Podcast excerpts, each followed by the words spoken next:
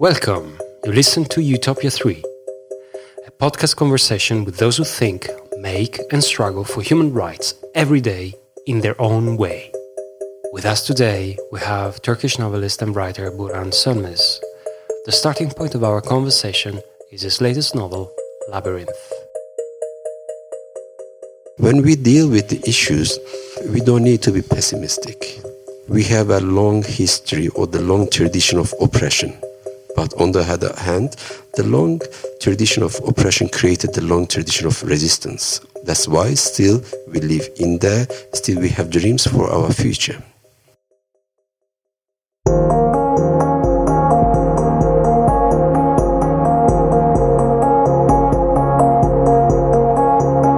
What does make us humans? Does losing memory mean losing one's identity? What is left of one's identity when one is pushed to exile? Is it more liberating for a man and eventually for a society to know his past or to be able to get rid of it? These are some of the recurrent themes of Turkish novelist and author Burhan Sönmez.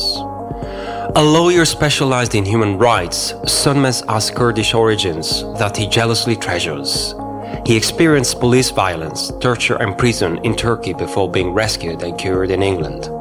He decided to go back to Istanbul, where he lives most of the time, though he keeps a place in Cambridge just to be safe.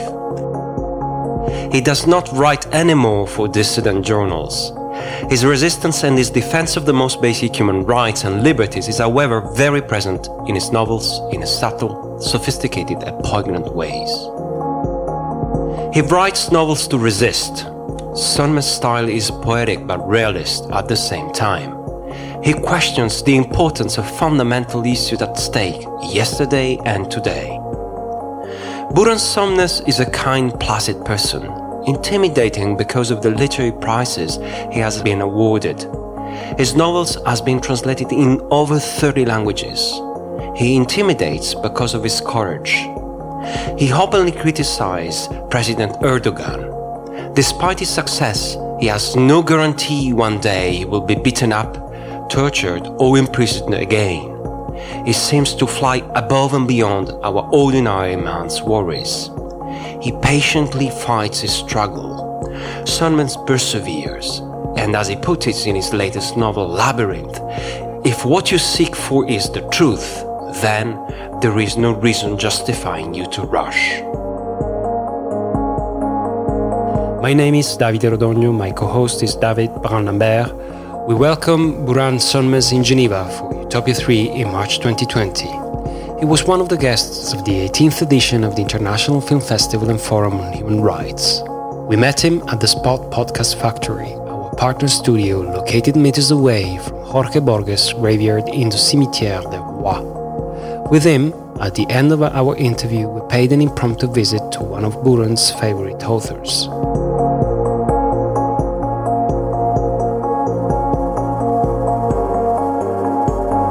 Burhan Sönmez, good morning.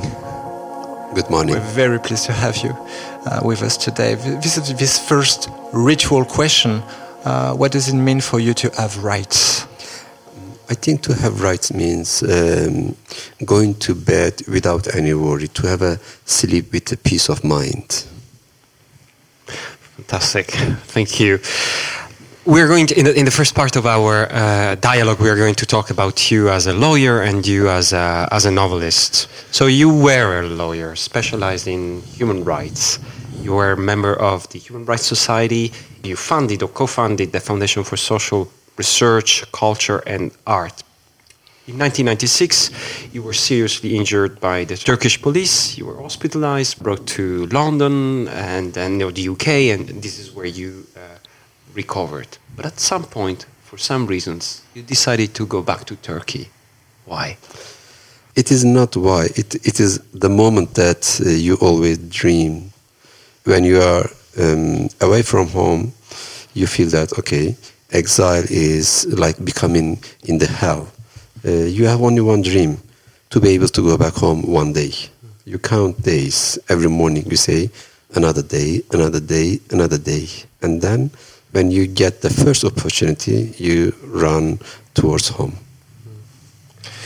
Did the attack on you change anything in the way you think of you as a lawyer, as an activist, as a journalist, maybe, and as a novelist? I think uh, the identity when we talk about our personality is uh, our personal history. Whatever we have done in the past is our history. So my history is my identity. I've been involved with so many things: journalism, law, and uh, poetry, and now writing novels. That's me, and I cannot separate one of them from the other. You were talking before about um, being home away from home. Um, you you referred to counting days when you were in London. You know, imagining how would it be uh, going back home. The way you imagined home when you were away from home did it correspond to the ways in which home became home when you did go back home? Uh, no, because the home you imagine is not related to any political condition. The home is part of your memory, uh, linked to your childhood, uh, your friends, your relatives, your family. You just go back to your memories when you go back home. Uh, you are not going to a paradise. You don't. You know that your country is not paradise. That never changes. But memory is not history. Oh yes. Now you are playing with my words. Yes, I do. from the novel. Yes, um, because uh, that that's uh, some difference. I tried to understand when I was writing this novel, Labyrinth because in the labyrinth uh, I wanted to understand the, the mind of a young man who lost his memory. What's the difference between memory and past, and memory and history? In the school or in the society or on the TV, they always talk to us about history, about the importance of history. But I think the history is something dead. Okay, that, but still we should understand. But memory is something alive. Memory is not matter of time. That's why in the book I gave the example of uh, Jesus and Mary. Okay, they are part of the history. They lived 2,000 years ago. But if you um, believe in their pain, in the message they gave you, then they are part of your memory. So it's be beyond the timeline. Why did the human rights lawyer turn to literature? It is a question I ask myself. Why I did turn? It is not something that I decided. When I was a lawyer, or before that, when I was a university student, like every youngster in Turkey, I was in love with poetry because poetry meant the meaning of everything in this world. Uh, then I became a lawyer. Then I became an a sick man in the bed uh, after I had trouble with uh, security forces in Turkey. When I was in bed, I was suffering uh, very severe uh, brain trauma, insomnia, migraine, and other physical uh, problems. At that time, I started to write stories just for myself. I was in the bed just watching TV, and I had a notebook and a pen. Uh, for months, I wrote down so many stories down. And a while later, when I read uh, the whole stories that I wrote down, I realized that they were all part of a big uh, novel. Then I said, okay, I can write a novel. That's just uh, a feeling, but it feeling came through years, years later because I had so many uh, other troubles um, to solve on the road. I just want to stick with uh, my questions about history and memory and. Um, do you think that the um, history of your country is a painful burden for you when you write, whereas you can find relief in memory because there's no pain, or is it, or is it rather the other way around? um, I think this is uh, the question for mankind, uh, especially in modern age. We have problem with our past and with our memory.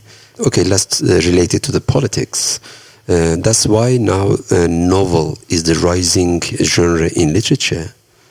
The novel was not as popular as like this 20 years ago or 50 years ago, but now it is the peak of the literary journal. Even uh, it kind of uh, you know suppressed the poetry. The reason uh, novel is dealing with all that kind of um, sensitive issues, uh, our memory. Okay, now talking about Turkey, uh, let's talk about uh, United States. I've just read uh, a recent book, Nickel Boys, written by Colson uh, Whitehead, a wonderful novel uh, talking about the history of black people. Okay, it's history, but it's very recent history. Just happened 60 years ago.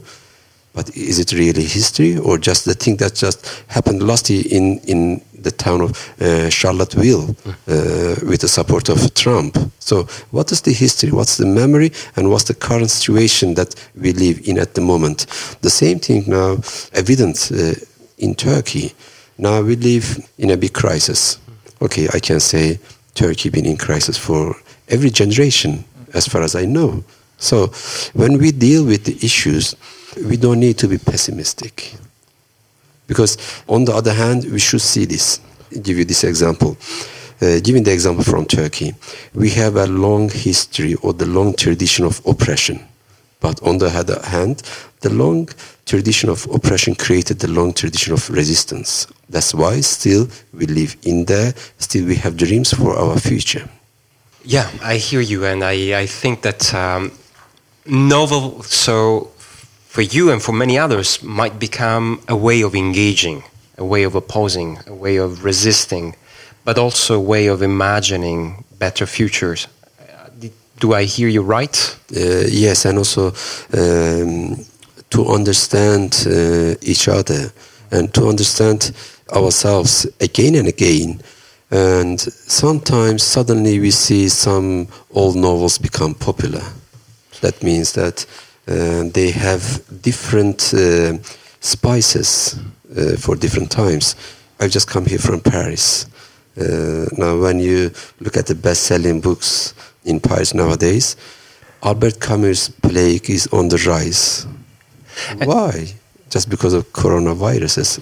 Okay, Albert Camus is a great writer. We always read his books, and including Plague. But nowadays, Plague is being read extra more. In your latest novel, Labyrinth, you write about freedom through amnesia. We would like you to tell us a little bit more about that. Um, when we talk about ourself, what is self? Um, Plato, 2000 years ago, claimed that the self is the spirit, the body is just a shadow. Just a a few hundred years ago, Descartes came, he kind of repeated Plato, he said, okay, Cogito ergo sum, that means the mind is the center of everything. Uh, but when we look at the, uh, the body of Jesus suffering on the cross, the body means something. Of course, there is spirit, but the body means something. And Nietzsche and the, all other modern philosophers started to say that there is no difference between spirit and body. There is no division between mind and body. They are the same. They cannot be separated. So uh, when I started to think about that kind of matters, then okay, what is past? What is self? What is being myself? And then started to question the word freedom. When we talk about ourselves, we say, okay, I'm a free man. I have my free choices. That's a big question mark.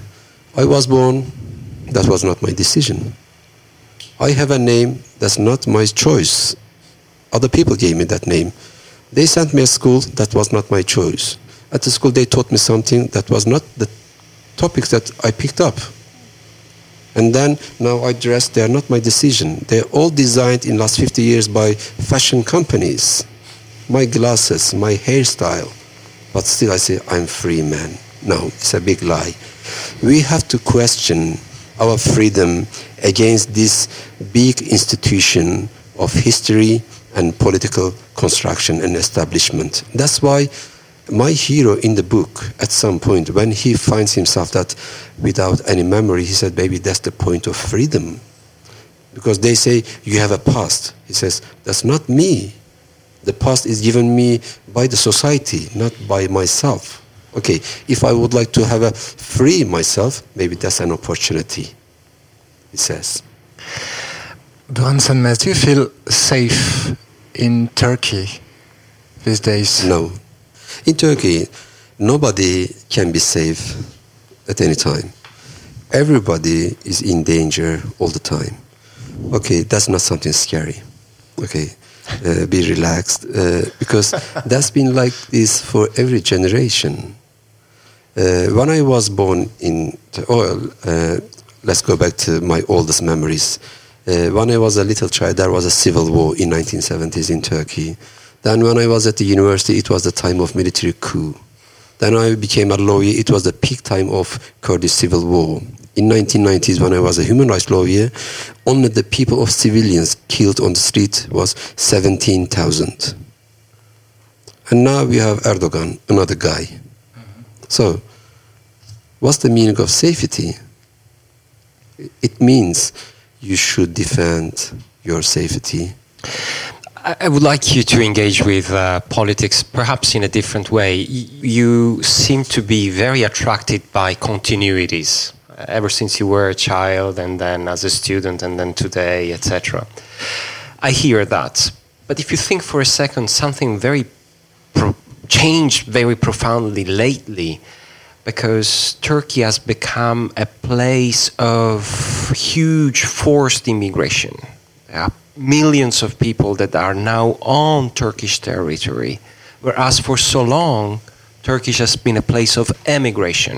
You think about Turkish diasporas around the world, and you have a wonderful map of Turkey and Turkey culture and cuisine and many other things. Right now, you have refugee camps, millions of people living in being parked, so to say, in Turkey, awaiting to go back home or perhaps to emigrate via Turkey somewhere else.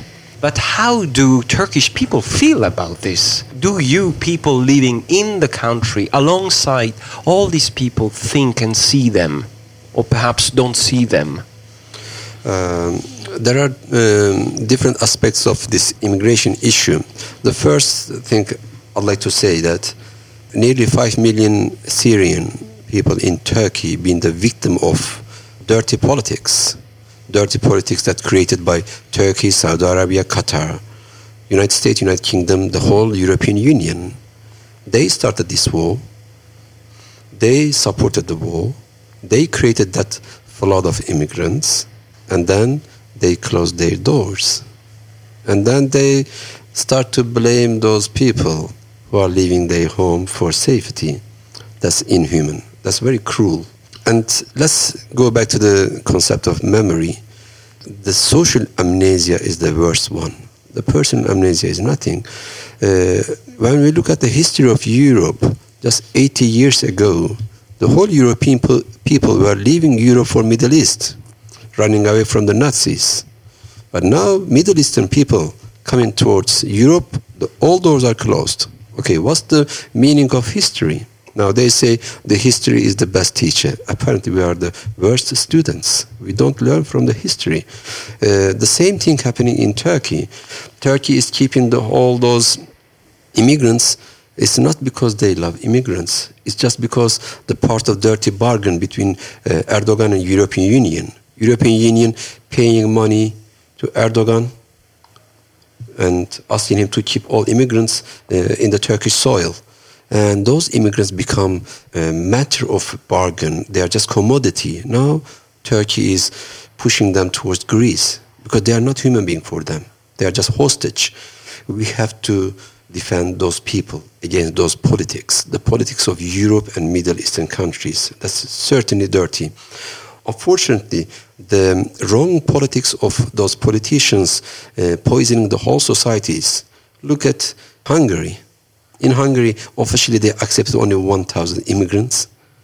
And yesterday, Orban gave a statement. He said that we will defend Europe. Who the hell you are? You know, you supported war in Afghanistan. Officially, Hungary. You supported war in Iraq, and now you say we don't want you. But they didn't want you in, in their land. And this dirty politics as poisoning the whole society, Turkish society being poisoned as well, and kind of uh, discomfort about this immigrants is widespreading in Turkey. People say, "What are you doing here?" As a result of the failure of Turkish politics in Syria as well, because Erdogan promised so many things in Turkey, all of them failed, and people start to blame Syrian people. They say, "Why are you running away from your war? Why don't you defend your own country?" Absolutely. How do you think um, the Turkish press deals with this crisis? Turkish press. We don't have Turkish press. We have Erdogan's press. Literally, when Erdogan came to power 18 years ago, he had the support of 5% on the media. Now, officially, he controls and owns 95% of media in Turkey. I'm sorry, what's a penguin media? Oh, yes, that's, uh, you know that term. Okay, wonderful. Penguin media is, that means puppet media. Okay. The term coined uh, seven years ago during Gezi uprising. Uh, you know, uh, we had a Gezi uprising in Istanbul. About 10 million people took streets against Erdogan to defend a small park. That's the biggest uprising in our history. And when that Gezi uprising started on the night of 31st of May, you know what Turkish TVs did? The example is CNN Turk. They published a documentary about the life of penguins, while millions of people were, you know, invading the old city. And then people started, okay, you close your eyes to the real events on the street, you just publish a penguin documentary. Then people started to call that media penguin media. Do you need to close your eyes to escape this kind of reality? Uh, no. Uh, I think uh, human being is uh, more talented uh, than we imagine. We can manage so many things at the same time. When we are in prison, we can dream about outside. When we are about to die, we can dream about beautiful years that we had in the past. When we don't see our uh, lover or our children, we can dream about them. When we are in a fight, then we can dream about beautiful days. Envy, literature is a weapon. Literature, okay, the weapon is not a good word for, for a peaceful tool. Okay, let's say um, pen is something beautiful. If you were a refugee, what would be in your bag? And if you had to escape, Uh, tell me five items that you would love to bring with you or that you think are going to be the most important, meaningful, useful, and that you choose. Uh, I cannot summarize something like this. I lived in Britain in exile 10 years as a refugee. Uh, let me give you, uh, okay, a small story. Uh, my health was not very well. I was about uh, to die. That was my feeling. I said, okay, I'm going to die. That's the end of my life. And I was going to abroad. One week before I went to England, I went to my mother. I stayed with her. Of course, I didn't tell them anything. I said, okay, I'm going to a short travel. I will come back. And then I asked her to tell me the old Kurdish fairy tales that she told me when I was a child. And the sing, she's a great singer, Kurdish singer. And sing the old songs that she sang when I was a little child. And for seven nights, I recorded all of them. Then when I went to England, I got all only that recordings with me. That was the only thing I had. It seems to David that uh, writing novels is, is a way of uh, resisting, and it seems to him that this is an art of dissimulate or to conceal or to represent things in a different way. Is this your definition of art? Uh, yes, it is one of the definitions because um, in the art, um, you know, as a lecturer, we always avoid uh, to limit it only with one description. This is one of the most important description, I would say. Uh, but of course, there are some other definitions of the art. Some people say the art is the way of romantic resistance. The art is just art mm, uh, asking question or posing some ways or lighting some ways for the path. And um, maybe it is a way of creating peace between yourself and your past. or maybe it is a way of painting the old cracks you have on on the wall. But to paint them is to conceal them. Uh, but to paint is not to repair it. It still shows the lines. It's like uh, li- like this way of uh, restoring broken pieces of art in which you see the cracks. Is this what you're saying? Yes, uh, that's that's Chinese art. Yes. Uh, they they glue all that cracks with gold. Yes. So when you look at it, you see first that golden cracks. So are you the golden, the gold in between the cracks? Uh, Uh, is this is is your work the gold between the cracks? Probably, yes. That that's good uh, definition. Yeah, maybe maybe the novel, maybe the art is uh, producing that gold to reunite that all fragmented um, pieces. But you you will give new meaning to the very piece of art that is repaired and restored in that particular way. Uh, yes, because you know, uh, in life, uh, nothing can be repeated. When you say to your uh, lover or your wife, "I love you," that means something. If you say the same thing one month later, it means something else. It's not the same because in that month, things changed.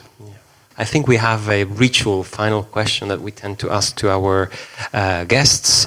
If you look behind you, you will see a um, piece of art. This is uh, what is left of the Universal Declaration of 1949. And it has been destroyed as uh, people do in, in offices when they want to erase the traces of it all and then reconstruct it uh, with uh, perhaps uh, a, a new meaning, a different uh, meaning. It's a, a, an artwork of uh, Martial Manga.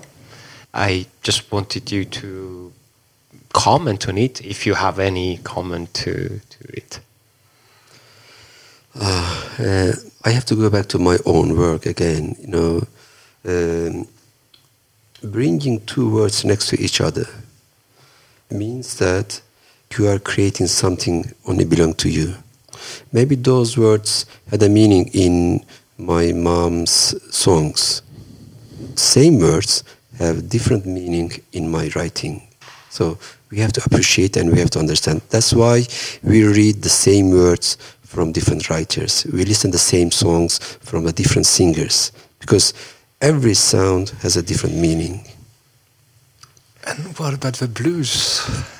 In your last novel, uh, blues is the really important essence.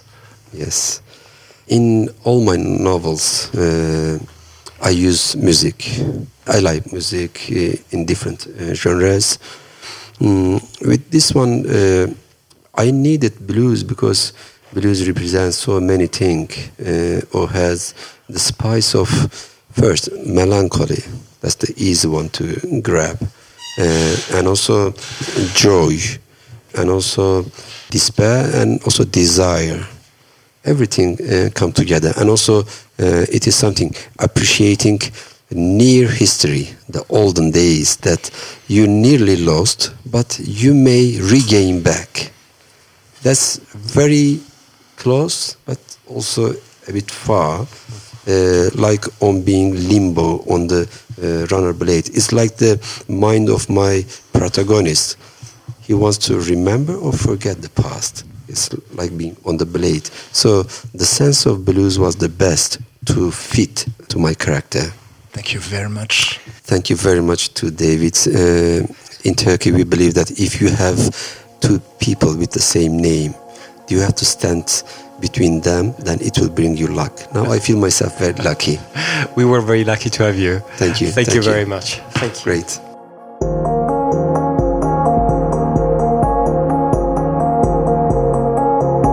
You listen to Utopia 3, a podcast produced by David Rodogno, David Brun-Lambert, Martial Mangan, Julie Noyel, and Julien Babel. Turkish writer Burhan Sönmez was our guest.